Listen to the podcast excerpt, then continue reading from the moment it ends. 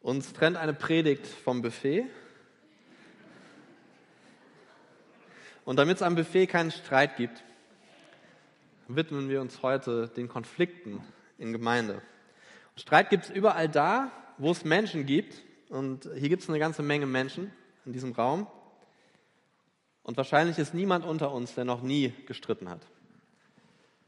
Ich glaube, das trifft auf uns alle zu. Streit ist kein Fremder in unseren Familien und er ist auch kein Fremder in dieser Familie des Glaubens, in unserer Paulusgemeinde. Deswegen gibt es diese neue Predigtreihe, ähm, die sich hauptsächlich darum dreht, wie wir Konflikte miteinander vorbeugen können oder wie wir sie lösen können. Und zwar auf eine Art und Weise, die Jesus ehrt und uns gegenseitig dient. Und eigentlich ist das eine Predigtreihe als interne Angelegenheit von uns, die wir zu Jesus gehören. Ähm, wir stellen uns unter das, was Jesus von uns fordert und äh, wir wollen da mitgehen, mit Jesus Herzschlag mitgehen. Und wenn du heute hier ein Gast bist und dann bist du herzlich willkommen und du hast vielleicht gar keine lebendige Beziehung zu Jesus und du stehst dem Glauben kritisch gegenüber, dann lehn dich einfach zurück und staune heute mal über was wir Christen so reden und über welche Probleme wir miteinander sprechen und äh, wie viele Probleme wir eigentlich auch haben in unserem Leben. Aber dann staun nicht nur darüber, dass es diese Probleme gibt, sondern vielleicht staunst du am Ende dieses Gottesdienstes auch darüber, äh, wie groß dieser Gott ist, der uns übernatürliche Ressourcen gibt, mit diesen Problemen umzugehen. Und bevor wir in dieses Streitthema so richtig reingehen, ein paar allgemeine Sätze zum Thema Streit.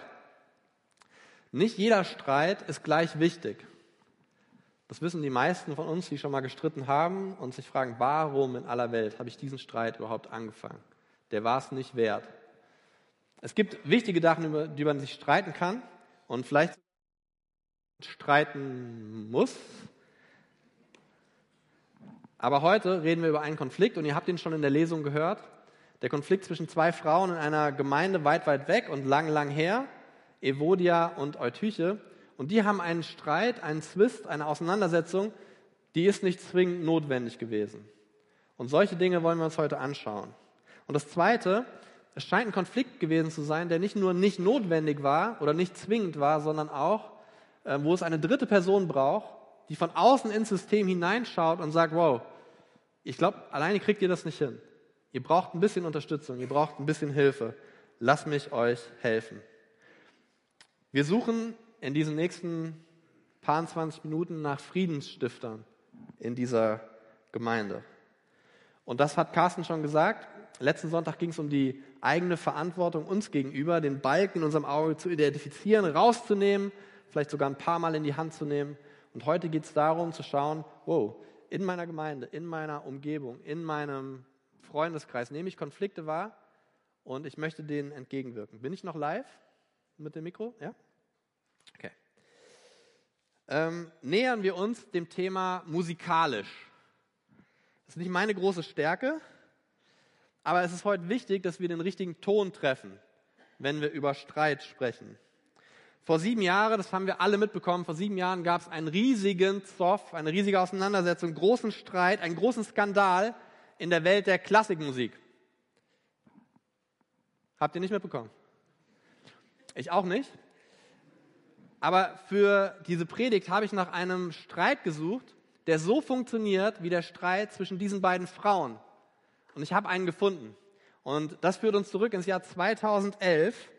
Ähm, da gab es ein geflügeltes Wort in einem Klassikkonflikt. Das geflügelte Wort war künstlerische Differenz. Und es gab diesen Konflikt zwischen dem mir völlig unbekannten Stardirigenten Claudio Abado und der mir noch völlig unbekannteren Starpianistin Helene Grimaud. Und dieser Konflikt führte dazu, dass ihre gemeinsame Konzerttour abgeblasen wurde. Was in aller Welt hat dazu geführt? Wir alle wissen es, es war die Kadenz. Also nicht die Dekadenz, sondern die Kadenz. Weil ich auch nicht weiß, was das ist. Wikipedia für uns. Eine Kadenz ist eine improvisierte oder vom Komponisten ausgeschriebene solistische Ausschmückung eines Themas, am Schluss einzelner Sätze eines Konzerts, Achtung, jetzt wird's wichtig, die dem Künstler bzw. der Künstlerin die Möglichkeit bietet, ihr virtuoses Können zu zeigen. Also es ging um eine Kadenz, genauer gesagt ging es um eine Kadenz im 23. Klavierkonzert von Mozart. Und Mozart hat diese Kadenz im Original geschrieben ähm, und die wollte der Dirigent Abado unbedingt in diesem Konzert so haben. Demgegenüber hielt die Pianistin Grimaud diese Kadenz, Zitat, für nicht besonders inspiriert und wollte eine andere Kadenz eines italienischen Pianisten, Ferruccio Busoni, mitbringen. Es entspannte sich ein wochenlanger Disput, der dazu geführt hat, dass diese ganze ähm, Tour abgesagt wurde. Und die einzige Frage, die uns, die, die die Leute damals beschäftigt hat in der Klassikwelt und die uns jeden Morgen, wenn wir aufstehen, als erstes im Kopf ist, ist, wer hat die Hoheit über die Kadenz? Der Stardirigent oder die Starpianistin? Ja, das ist vielleicht nicht der Gedanke, mit dem ihr morgens aufwacht. Aber wir haben ähnliche Gedanken und die führen zu ähnlichen Konflikten und die führen auch zu ähnlichen Lösungen. Man kann sagen, ach, das ganze Ding ist doch lächerlich. Ja, worüber haben die sich eigentlich gestritten? Ich sag's euch. Dieser Streit beendete eine fast 20-jährige und sehr erfolgreiche Zusammenarbeit. In dieser Zeit tourten sie gemeinsam durch die ganze Welt, erfreuten ihr Publikum, überwanden beide die gleiche Art von Krebs. Und es war auch dieser Herr Abado, der Dirigent, der das äh, Debüt von äh, Frau Grimaud in Berlin damals dirigiert hat. Alles, was nötig war, um zwei Jahrzehnte produktiver und kollegialer, wahrscheinlich sogar freundschaftlicher Zusammenarbeit zu beenden, war eine Minute und 20 Sekunden. Eine Kadenz von gerade einmal 30 Takten. 30 Takte von wie vielen Millionen von Takten, die die in den 20 Jahren zusammen eingeprobt und vorgeführt haben. Kann eine Minute 20 ausschlaggebend dafür sein, dass man zwei Jahrzehnte Zusammenarbeit über den Haufen wirft. wir können sagen, lächerlich oder in der Musiksprache taktlos. Ja. Aber unsere Konflikte sind genauso, sind genauso lächerlich, weil wir in solchen Situationen nicht mehr viel mehr wahrnehmen als den Konflikt selbst. Und der macht uns blind für alles andere drumherum, sogar für Jahrzehnte gemeinsames Miteinander unterwegs sein. Eine gravierende künstlerische Auseinandersetzung um eine Kadenz, eine Meinungsverschiedenheit war ausreichend, um die beiden beruflich für immer zu trennen. So, du kennst das und vielleicht sitzt du da und nicht da, weil es so eine Differenz im Leben von dir und einer anderen Person hier in dieser Gemeinde gibt. Diese Konflikte sind uns nicht fremd. Die meisten davon sind vermeidbar und wir möchten heute auf das Wort Gottes hören und sehen, ähm, welchen Ratschlag ähm, Gott uns dafür gibt. Und eine Frage muss noch geklärt werden in dem Zusammenhang. Wer hat eigentlich recht gehabt? Der Dirigent oder die Pianistin? So, und ihr kennt mich, wenn ich mich mal reinsteige in so ein Thema. Ich habe alle Blogs, ja, alle Klassik-Blogs gesucht und tatsächlich ja, gab es viele Klassik-Blogs, die sich im Jahr 2011 damit beschäftigt haben. Wer darf denn, wer hat die Hoheit über die Kadenz? Und die Antwort ist ganz einfach, ist nicht ganz so klar. Ja, da gibt es die, die sagen, der Dirigent ist der Boss. Okay, und wenn der sagt Kadenz von Mozart, ist Kadenz von Mozart. Dann gibt es die anderen, die sagen, ja, der Dirigent ist Boss über alles, aber eine Kadenz, da geht es doch darum, dass man sich individuell ausdrücken kann. Das darf doch die Pianistin selbst entscheiden. Und es sind diese Konflikte, über die wir heute reden. Konflikte, wo es kein richtig und falsch, keine Wahrheit und Lüge gibt, sondern Konflikte, die wir haben, weil wir Meinungsverschiedenheiten haben. Das müssen wir mitnehmen in diese Bibelstelle, die wir in der Lesung von Jonas schon gehört haben. Die Bibelstelle, die uns heute zum Nachdenken bringen soll. Denn auch bei denen ging es nicht um richtig und falsch. Es ging bei denen um eine Meinungsverschiedenheit. Und das Problem war, die Gemeinde hat das mitbekommen und wahrscheinlich gab es Fraktionen, die sich um diese Frauen herum gebildet haben.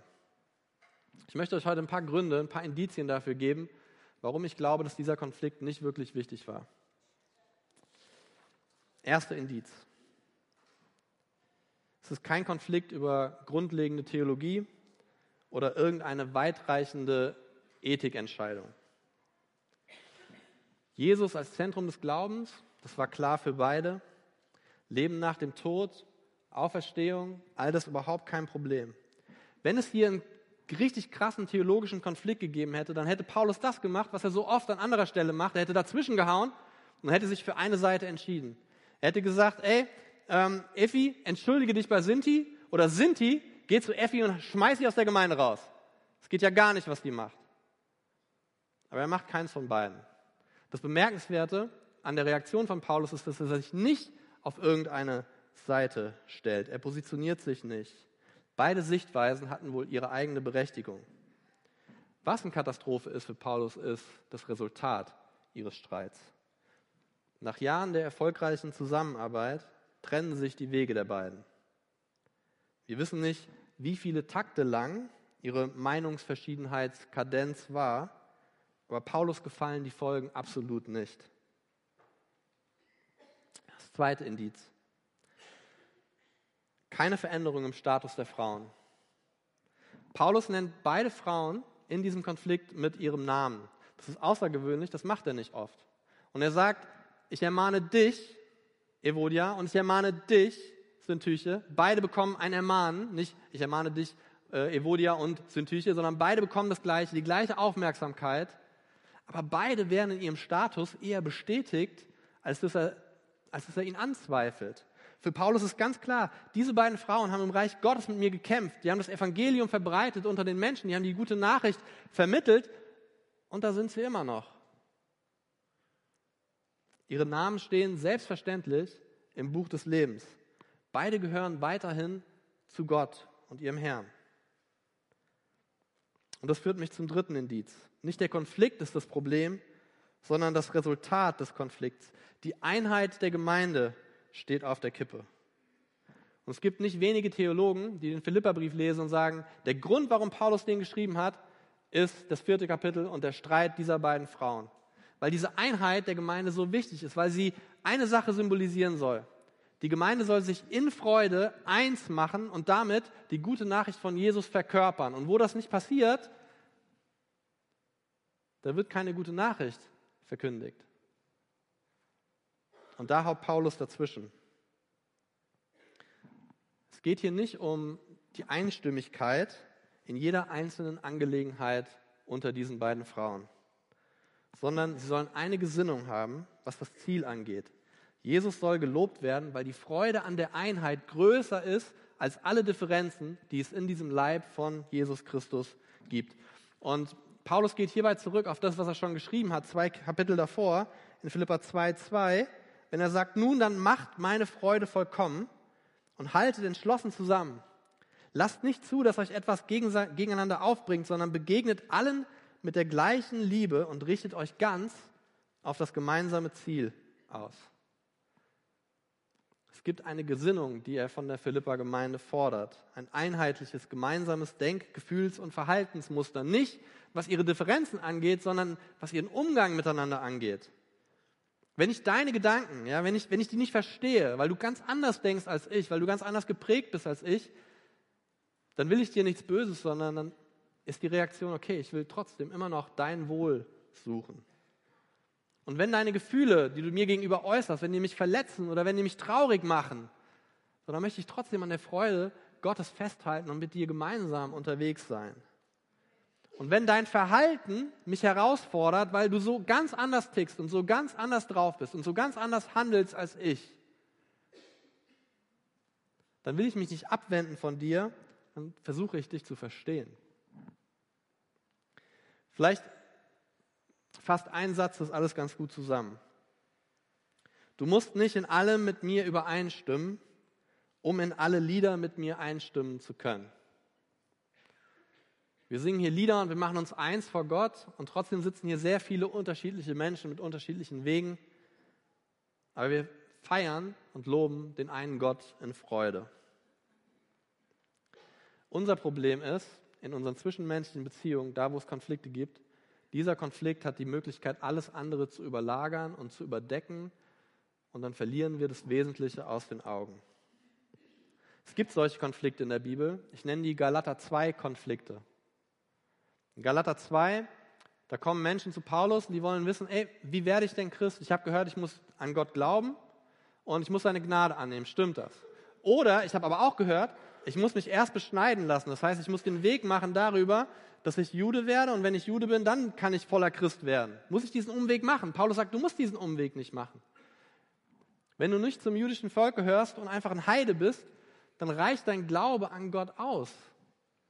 Das ist ein Galater 2-Konflikt. Da gibt es schwarz und weiß, da gibt es eine klare Antwort von Paulus und dann gibt es Philippa 4 Konflikte. Und unsere Konflikte hier in der Gemeinde miteinander sind Philippa 4 Konflikte. Zum ganz großen Teil. Sie gehören in die Philippa 4-Ecke und darüber sollten wir nachdenken.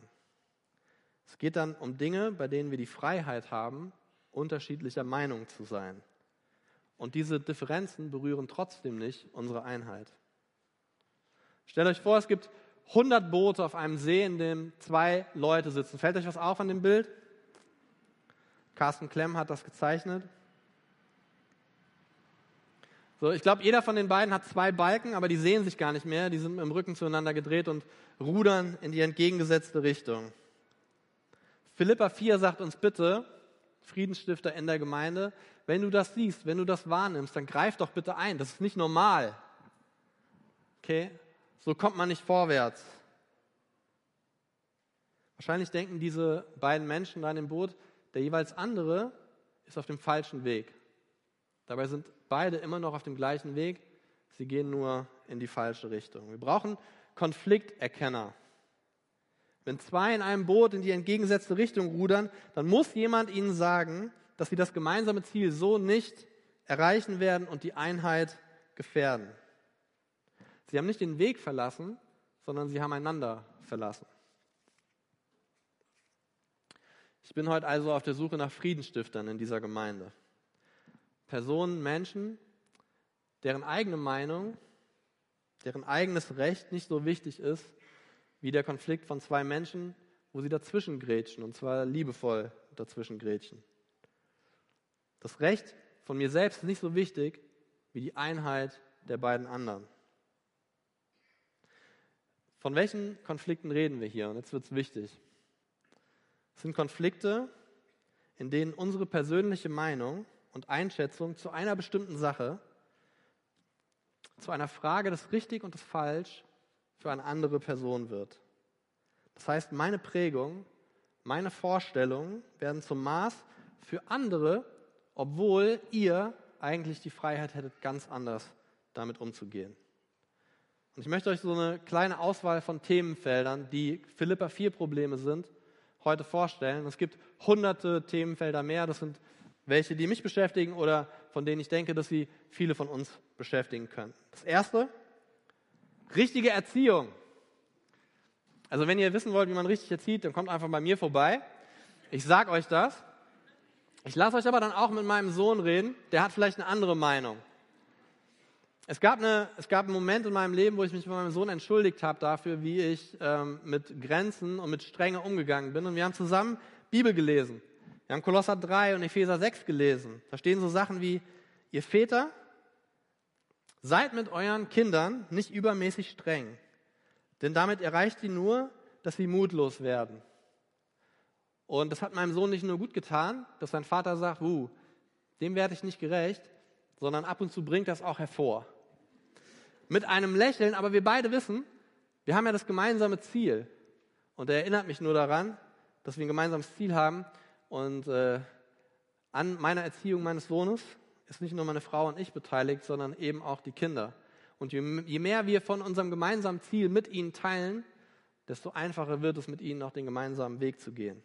Aber es gibt ja so viele Fragen, die unklar sind. Ne? Also was ist eine gesunde Grenze, eine klare Grenze? Ah, muss sich mein Kind nicht total selbst verwirklichen, um sich selbst zu finden? Konsequenzen oder keine Konsequenzen? Bleibt ein Elternteil zu Hause oder darf das Kind in die Kita? Wann dürfen Kinder ein Handy haben? Taschengeld? Und wenn ja, wie viel? Ich oute mich. Ich habe zu jedem dieser Punkte eine klare Tendenz, meine eigene kleine Mikrowahrheit. Aber ich habe so das Gefühl, ich darf die nicht zum Maßstab für jeden hier machen. Ich halte bestimmte Dinge für richtig und muss doch gleichzeitig sagen, dass wir alle vom gleichen Heiligen Geist geleitet werden und der leitet uns anscheinend unterschiedlich. Das war ein Philippa 4 Problem. Ein anderes Feld. Standpunkt zu Technologie und Medien und vielleicht Konsum. Also ich kann Christen verstehen, also die wie zum Beispiel die Amish sagen, ich lehne das alles komplett ab, ja, also Medien, Technologie. Also ich hole mir keine fremde Gesellschaft in mein Wohnzimmer rein. Ich kann auch die Leute verstehen, die in der, in der Schlange stehen, wenn das neue Handy rauskommt und sagst, Technologie, ich umarme dich. Ich habe mein Leben lang auf dich gewartet. Wo bist du? Du machst mich glücklich. So, was ist da gesund? Oder ist irgendwas dazwischen gesund? Oder was ich sagen möchte ist, wir formen uns unsere eigene kleine subjektive Realität, die wir für ganz normal halten. Das ist ganz normal. Disney-Prinzessinnen sind voll okay, oder? Narnia-Hexen auch, weil christlicher Autor. Keine Vampirfilme, das ist auch klar. Und keine Harry Potter-Bücher. Wenn ich Paulus richtig verstehe, dann gibt es bestimmte Dinge, die schlecht für uns sind, aber immer auch nur dann, wenn wir denken, dass sie schlecht für uns sind. Er nimmt das Götzenopferfleisch zum Anlass zu sagen, ihr wisst ja alle, hinter diesem Götzenopferfleisch, das damals geopfert wurde und dann auch zusammen gegessen wird, steht ja gar kein Götze. Wir wissen ja, dass es keine Götzen gibt. Es gibt ja nur einen Gott. Aber das bedeutet nicht, dass du mit deiner Freiheit umgehen kannst und sagen, ich habe das für mich richtig erkannt. So, ich kann zum Beispiel, sagt Paulus, du kannst sogar in diesen Tempel gehen, dieses, dieses Fest mitmachen und dann das Fleisch essen, überhaupt kein Problem. Aber es gibt diejenigen unter uns, für die ist ein großes Problem. Es gibt Dinge, die sind nicht einfach richtig und falsch, die werden richtig und falsch in uns drinne. Und dann müssen wir das miteinander und gegenseitig respektieren, dass der eine eine andere Grenze als der andere hat. Das sind Philippa 4 Probleme. Dritter Punkt, ah, hier noch, oder Konsum. Ne? Wie groß darf das Auto eines Christen sein? Haus, Bankkonto. Ja, das sind alles so Fragen. Ich glaube, das sind Fragen, die wir uns stellen. Da kommt auch Neid auf, ganz schnell.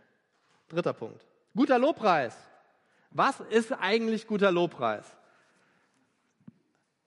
300 Leute haben ihre eigene Antwort dazu. Also alt, alte Lieder sind cool, neue, ja, leise, laut, Orgel, Schlagzeug, Liederbücher, Beamer, Chor, Solo, Gospel, modern, Klassik, sitzen, stehen, Hände hoch, Hände runter, Hände in den Hosentaschen. Könnte ich bitte zehn Friedensstifter haben? Das ist ein Philippa 4 Problem. Wir gewöhnen uns so, so, so, schnell und so sehr an Dinge, mit denen wir mitgewachsen sind und halten sie für die einzige Wahrheit, dass alles andere darum irgendwie unwahr und schlecht ist. Das ist kein unwahr und schlecht, das ist die falsche Kategorie. Es ist eine Philippa 4 Sache, es ist eine Meinungsverschiedenheit unter Christen. Und deswegen wünsche ich mir Teens, die vom Herzen alte Choräle singen, auch wenn der Takt falsch ist. Ja? Und ich wünsche mir Senioren, die die ein oder andere Lobpreisschleife mitmachen. Das Ziel ist Einheit in Freude, damit die gute Nachricht von Jesus alles und jeden durchdringt. Wir werden so schnell abgelenkt von Nebenschauplätzen, die dann zu dem großen Marktplatz unseres Lebens werden. Lass uns dem doch entgegentreten. Vierter Punkt. Politische Ansichten. Machen, reden wir gar nicht drüber eigentlich in der Paulusgemeinde. Ist auch gut so. Meine politischen Ansichten. Gibt es rechtmäßige Staaten und unrechtmäßige Staaten und müssen sich Bürger in einem dieser Staaten anders verhalten als in einem anderen Staat? Es gibt unter uns Pazifisten und Militärbefürworter. Es gibt unter uns Leute, die sagen, der Verzicht von Gewalt ist ganz klar Jesus-Thema. Und andere, die sagen, ein gerechter Krieg schafft mehr Gerechtigkeit, als wenn wir einfach nichts machen. Es gibt Leute, die denken sehr gut vom Sozialstaat und andere, die die individuelle äh, menschliche Verantwortung betonen. Was ist eigentlich verantwortliche christliche Flüchtlingspolitik? Wie sieht die aus? Oder ganz allgemein, wie stellt sich ein Christ eigentlich gegenüber der Politik auf? Gibt es vielleicht sogar Dinge, die man als Christ nicht mittragen kann und nicht mittragen will? Kann das dazu führen, dass man vielleicht gar nicht wählen geht, weil beim Wählen müsste ich mich für das kleinere Übel entscheiden und ein kleines Übel ist immer noch ein Übel. Oder kann es sein, dass ich als Christ die Pflicht habe zu wählen, mich demokratisch zu engagieren? Vielleicht sogar Bundeskanzler werde, weil ich sage, Gott hat mir einen gesellschaftlichen Auftrag gegeben, mich für dieses Land einzusetzen. Das ist keine Kategorie von richtig und falsch. Das ist eine Philippa 4 Kategorie von deiner persönlichen Ansicht auf ein bestimmtes Problem. Letzter Punkt. Alter und Gesundheit. Darf ich meine Eltern, wenn sie älter sind, in ein Seniorenheim reintun? Vielleicht wollen sie das ja sogar. Vielleicht sagen sie, Markus, weißt du, das ist doch viel einfacher. Und vielleicht denke ich, wow, vielleicht denken sie, das ist viel einfacher. Vielleicht denken sie auch, sie wollen mir einfach nicht zur Last fallen. Darf ich das annehmen? Oder pflege ich sie zu Hause? Oder wer pflegt sie zu Hause? Wie gesund muss ich eigentlich sein? Welche Operation ist nötig, sinnvoll und angemessen? Oder was bedeutet es, dass mein Körper der Tempel Gottes ist? Bedeutet das, dass ich automatisch eine Mitgliedschaft im Fitnessstudio haben muss? Oder bedeutet das, dass ich sagen kann, ach, so ein bisschen Bauchumfang ist doch ganz nett. Wo soll sich denn in diesem durchgestylten, durchgekämpften Körper der Geist Gottes überhaupt entfalten können?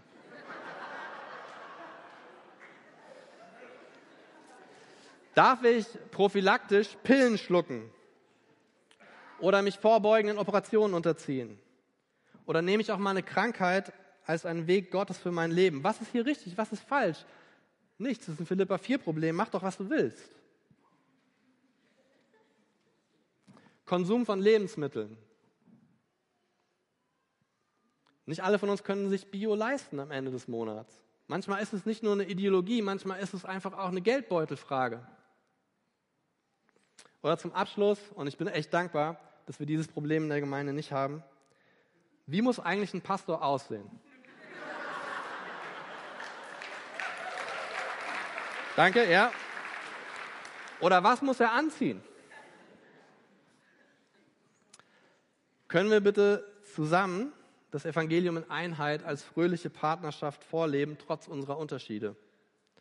Ich bitte euch, lasst uns das tun. Über diesen Konflikt von 2011 hat eine berühmte Tageszeitung Folgendes geschrieben. Diese Trennung in dieser klassischen Musik, diese Trennung ist ein Riss, der auf die Bedeutung von musikalischer Chemie hinweist, dieses unbeschreibliche Zusammentreffen von musikalischer Sensibilität welche die großen Auftritte erst möglich macht. Dieser Streit hat offenbart, wie fragil das Ganze war, wie sensibel. Und ich frage mich, wo ist unsere geistliche Sensibilität in unseren Konflikten? Vielleicht müssen wir mal daran arbeiten, wie wir uns intern aufstellen, damit wir einen richtig guten Auftritt haben als Einheit, als Gemeinde. Vielleicht müssen wir in unsere Familienchemie reingucken und sehen, was da stimmt und was da nicht stimmt. Wir brauchen Zusammenbringer, ein Konflikterkenner wird zum Zusammenbringer, wenn beide Streithähne oder Streithühner wieder in die gleiche Richtung rudern. Ein Streit, durch den die gemeinsame Identität und das gemeinsame Ziel verloren geht, braucht einen Impuls von außen für echte Versöhnung. Wir sind in vielen Feldern festgefahren und die wenigsten davon lohnen sich, darüber zu streiten. Also wer von euch sagt mir, wie ich mich in diesem Boot umsetzen kann. Weist mich auf mein Problem hin. Ich hoffe, dass wir hier ein paar von diesen Leuten im Saal haben. Versöhnung bedeutet nicht Einstimmigkeit in allen Dingen, es bedeutet Einheit im Ziel. Und das Ziel ist groß. Wir haben einen großen Gott. Der dritte Punkt, wir brauchen Richtungsgeber. Es reicht nämlich nicht, im gleichen Boot in die gleiche Richtung irgendwo hin zu paddeln. Jemand muss auf dieses Boot gucken und sagen, oh, ja, ihr, ihr fahrt schon in die gleiche Richtung, aber irgendwie wart ihr schon viermal an dieser Stelle. So, wollt ihr auch ans Ziel kommen?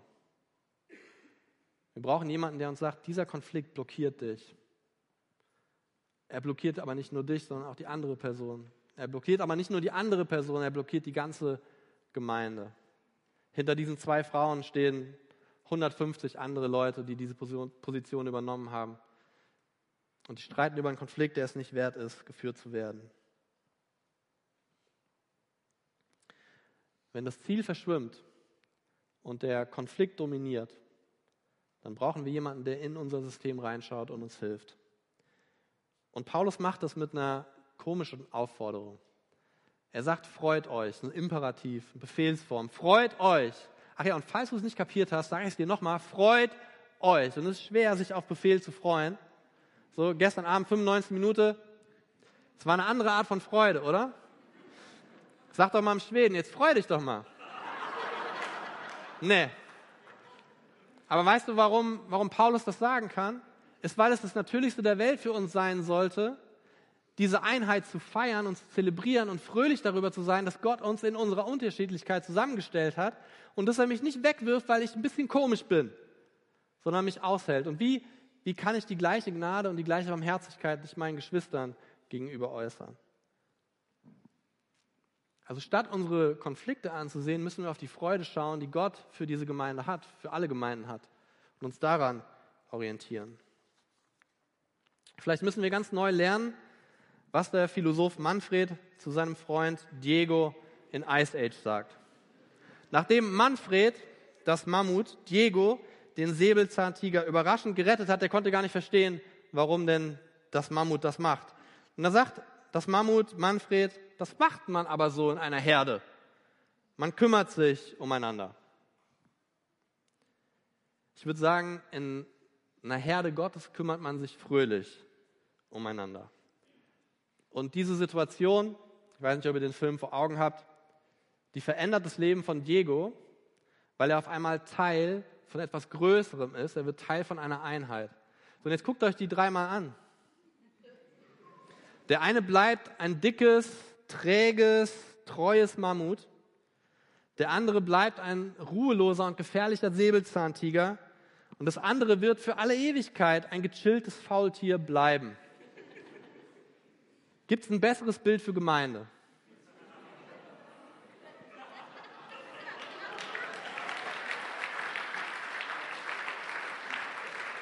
Wir sehen, wir sehen ähm, in, dieser, in diesem Exkurs in die Philosophie, dass drei Expertenmeinungen nebeneinander stehen bleiben dürfen und trotzdem Einheit in der Herde, Einheit in der Gemeinde möglich ist. Die Freiheit, meine Freiheit endet in wie dieser Konflikt zu Ende gebracht wird. Da bin ich nicht frei. Ich darf mich nicht wichtiger nehmen als dich. Ich darf mich meine Probleme und meine Ansichten nicht wichtiger nehmen als das gemeinsame Ziel. Wir sind nicht frei, aufgrund eines Philippa 4 Konflikts die Einheit der Gemeinde zu gefährden. Da endet unsere Freiheit. Also suchen wir Friedensstifter ohne Agenda. Aber eigentlich suche ich nicht nur individuelle Friedensstifter, ich suche eine Gemeinde, die Frieden stiftet. Es ist wohl sehr wahrscheinlich, dass dieser treue Weggefährte, von dem Paulus in Philippa 3 spricht, nicht eine einzelne Person ist, sondern dass er dadurch die Gemeinde anspricht, wie er es schon so oft gemacht hat, mit einem einfachen Du. Du Gemeinde, du Leib Christi, du ihr zusammengestellte Glieder an einem Leib.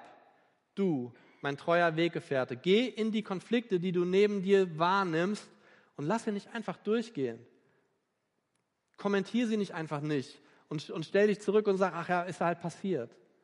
Hab Anteil am Leben deiner Geschwister. Die Gemeinde steht hier als Einheit auch in der Verantwortung. Es ist der eine Leib, der nicht untätig daneben stehen darf, wenn zwei seiner Glieder sich gerade dabei sind zu entzweien. Wenn jetzt gleich ein Lied zusammen singen über die Freude, die uns Gott schenkt, die Band kann gerne nach vorne kommen. Und ich möchte uns etwas zusprechen, ähm, ähnlich dem, was Paulus diesen beiden Frauen in der Philippa-Gemeinde zugesprochen hat. Und es klingt dann so.